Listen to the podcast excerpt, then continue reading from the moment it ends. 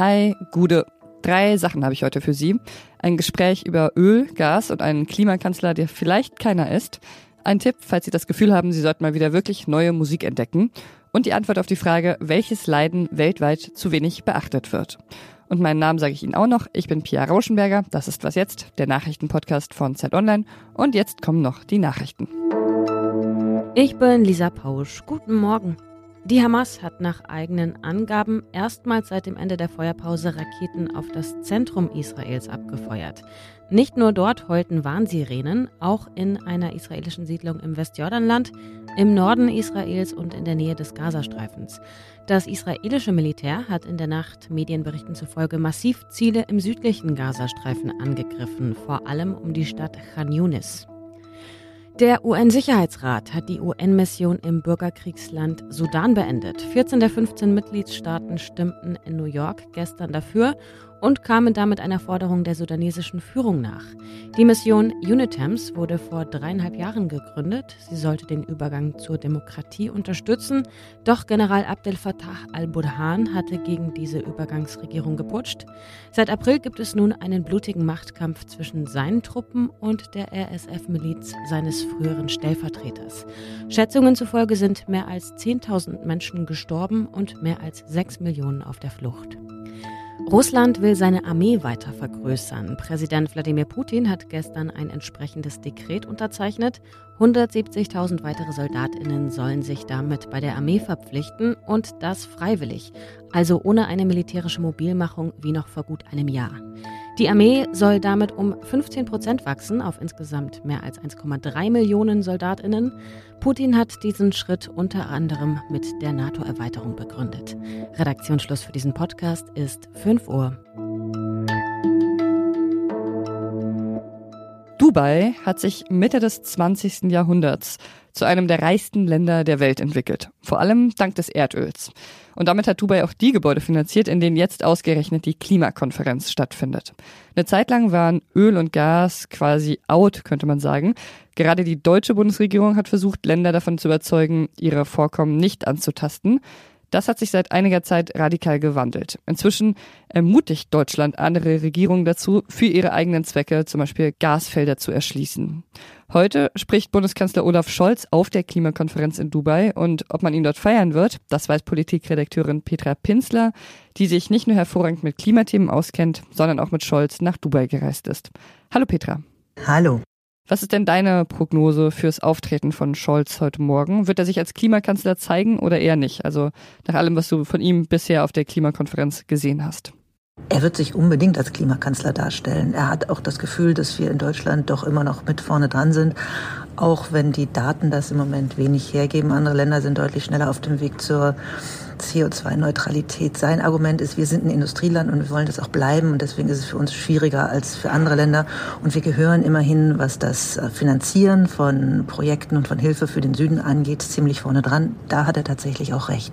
Trotzdem werden ja unter Scholz Klimaziele gerissen und Scholz ermutigt andere Länder, Gasvorkommen zu erschließen. Deutschland war ja lange Vorbild in Sachen Klimapolitik für andere Länder. Ist diese Zeit damit jetzt vorbei? Wenn man ganz ehrlich sich das anschaut, dann war Deutschland oft ein Vorbild, weil wir in den internationalen Klimakonferenzen immer dafür gesorgt haben, dass es einen Konsens gibt und dass das vorangeht. Die Klimapolitik von Angela Merkel war jetzt ähm, im Rückblick auch nicht wirklich grandios, denn sie war international großartig, aber in Deutschland hat sie eben auch viel zu wenig umgesetzt. Wenn wir unter Merkel schon angefangen hätten mit einer sehr ehrgeizigen Klimapolitik, dann hätte die jetzige Regierung so viel nicht aufzuräumen. Eins der größten Probleme für den Klimaschutz sind gerade die Pläne der Öl- und Gasunternehmen. Nach einer aktuellen Studie der Umweltschutzorganisation Urgewalt plant 95 Prozent von ihnen, neue Öl- und Gasfelder zu erschließen. Was löst das bei dir aus? Mich entsetzt das und mich macht das sehr traurig, weil ich mich manchmal frage, wann begreifen die denn tatsächlich, was da passiert? Denn das Problem ist ja nicht, dass wir dann noch Gas in den nächsten zehn Jahren fördern und dass auch Länder des Südens natürlich ihr Gas verkaufen und ein bisschen Geld damit verdienen und sich modernisieren können. Das Problem ist bei dieser Menge an Gasfeldern, dass wenn die erstmal erschlossen sind, die dann die nächsten 10, 20, 30, 40 Jahre Gas geben, je nachdem, wie groß das Vorkommen ist und das dann dazu führt, dass die Welt ihre Klimaziele eben überhaupt nicht mehr erreicht. Denn wenn die mal auf auf sind, dann strömt das Gas raus. Die wieder zuzumachen ist eher unwahrscheinlich. Vielen Dank, die Petra. Ja, tschüss.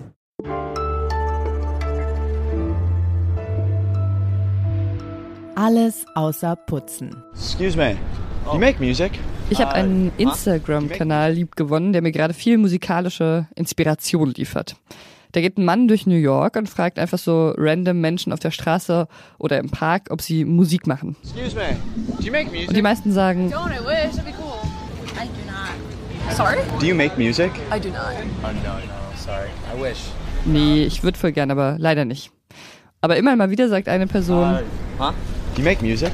Yeah, I, I do. I do. You guys make yeah. music? Yeah. You do? Yeah. All of you? We're in the band. ja, auf jeden Fall. Und dann darf sie erst ihre musikalischen Vorbilder nennen, zum Beispiel, Big Thief, Alex G, Liz Fair. und am Schluss hört man dann noch einen ihrer eigenen Tracks. Any chance we could play one of your songs at the end of this video? Yeah. Die Artists, die da vorgestellt werden, die kannte ich alle nicht. Also zum Beispiel Defo, Exhibit DK. Black Hibiscus. Rosemary. Heart, Heart. Nevin. Das sind ja auch fast alles komplette Newcomer. Und das ist meistens sehr süß, wie sie sich darüber freuen, dass sie ihre Musik zeigen dürfen. Und oft ist die Musik ziemlich gut, finde ich, dafür, dass es einfach komplette Zufallstreffer sind. Also mein Tipp, falls Sie am Wochenende auf dem Sofa hängen und eh durch Instagram scrollen, dann schauen Sie mal auf dem Kanal vorbei. Wir verlinken ihn natürlich auch in den Shownotes. Leid und Leiden sind ungefähr so schwer messbar wie Empathie und Mitgefühl oder Aufmerksamkeit. Und trotzdem wird in der Debatte über den Krieg im Gazastreifen auch oft darüber gestritten, welches Leid wie viel Aufmerksamkeit von wem bekommt. Und es ist natürlich auch wichtig, sich darüber zu verständigen, ob irgendeine Seite zu viel oder zu wenig erhält. Aber es gibt blinde Flecken in dieser Debatte, also Argumente, die gerade nicht beachtet werden.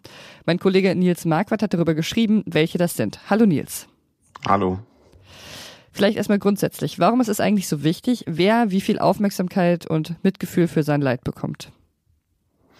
Ja, ich glaube, zum einen ist es äh, ganz grundsätzlich wichtig, gerade zu, wenn man so will, in so einer philosophischen Dimension, weil natürlich jeder, jedes Leid erstmal Aufmerksamkeit verdient hat. Und zweitens ist es deshalb wichtig, weil sich natürlich daraus auch ableitet, wie mit Konflikten umgegangen wird, also wo politisch Druck erzeugt wird und wo ähm, die Weltöffentlichkeit dann zum Beispiel hinschaut. Mhm. Und welche blinden Flecken konntest du auf beiden Seiten ausmachen, die gerade eben zu wenig Aufmerksamkeit bekommen? Na, ein Beispiel wäre, äh, dass ähm, man ja gerade so bei äh, jenen, die ähm, eben das Schicksal der Palästinenser in den Blick nehmen, den Eindruck haben kann, dass da bisweilen einfach so, um, doppelte Standards angelegt werden. Das äh, sieht man zum Beispiel daran, dass der Aufschrei 2013 ähm, in keinster Weise vergleichbar war, als äh, ein äh, palästinensisches Flüchtlingslager in Syrien, damals von Assad praktisch ausgehungert wurde, so dass da Menschen Gras oder äh, Katzen essen mussten und dieses Lager auch äh, bombardiert wurde. Es gab da wirklich ganz fürchterliche Bilder von. Es war ein ähm, Zustand, den der damalige Generalsekretär der Vereinten Nationen als tiefste Hölle bezeichnet hat. Das äh, hat nicht ansatzweise gleichermaßen Aufschrei gesorgt.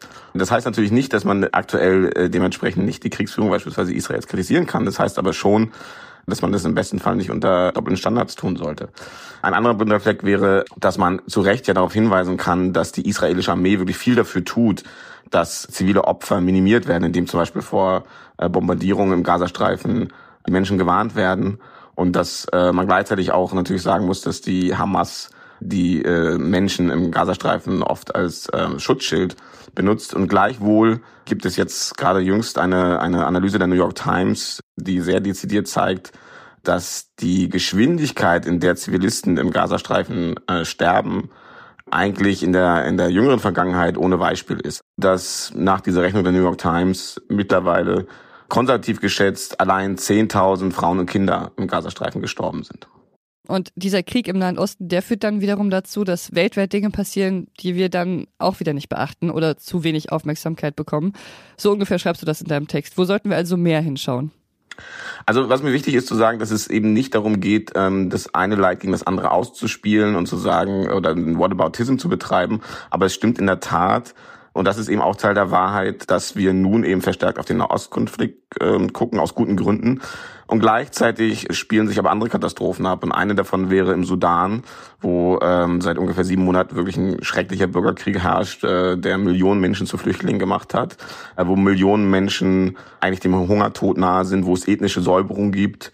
Und da muss man sagen, das interessiert sowohl die Medien als auch viele Leserinnen und Leser, viele Zuschauerinnen und Zuschauer relativ wenigen. Und das zeigt dann, dass die bittere Wahrheit oft ist, dass nicht jedes Leben gleich viel zählt, zumindest aufmerksamkeitsökonomisch. Und das wiederum heißt natürlich aber, dass man umso mehr an diesem ja durch und durch humanistischen Grundsatz, dass jedes Leben gleich viel zählen müsste, festhalten muss, um eben zumindestens zu versuchen, die Realität dahin zu verschieben. Okay, das versuchen wir hier. Danke dir, Nils. Danke. Und danke auch an Sie fürs Zuhören. Vielleicht haben Sie auch ein paar blinde Flecken weniger. Schreiben Sie es uns an wasjetzt.zeit.de. Ich bin Pia Rauschenberger. Schönes Wochenende Ihnen. Machen Sie es gut.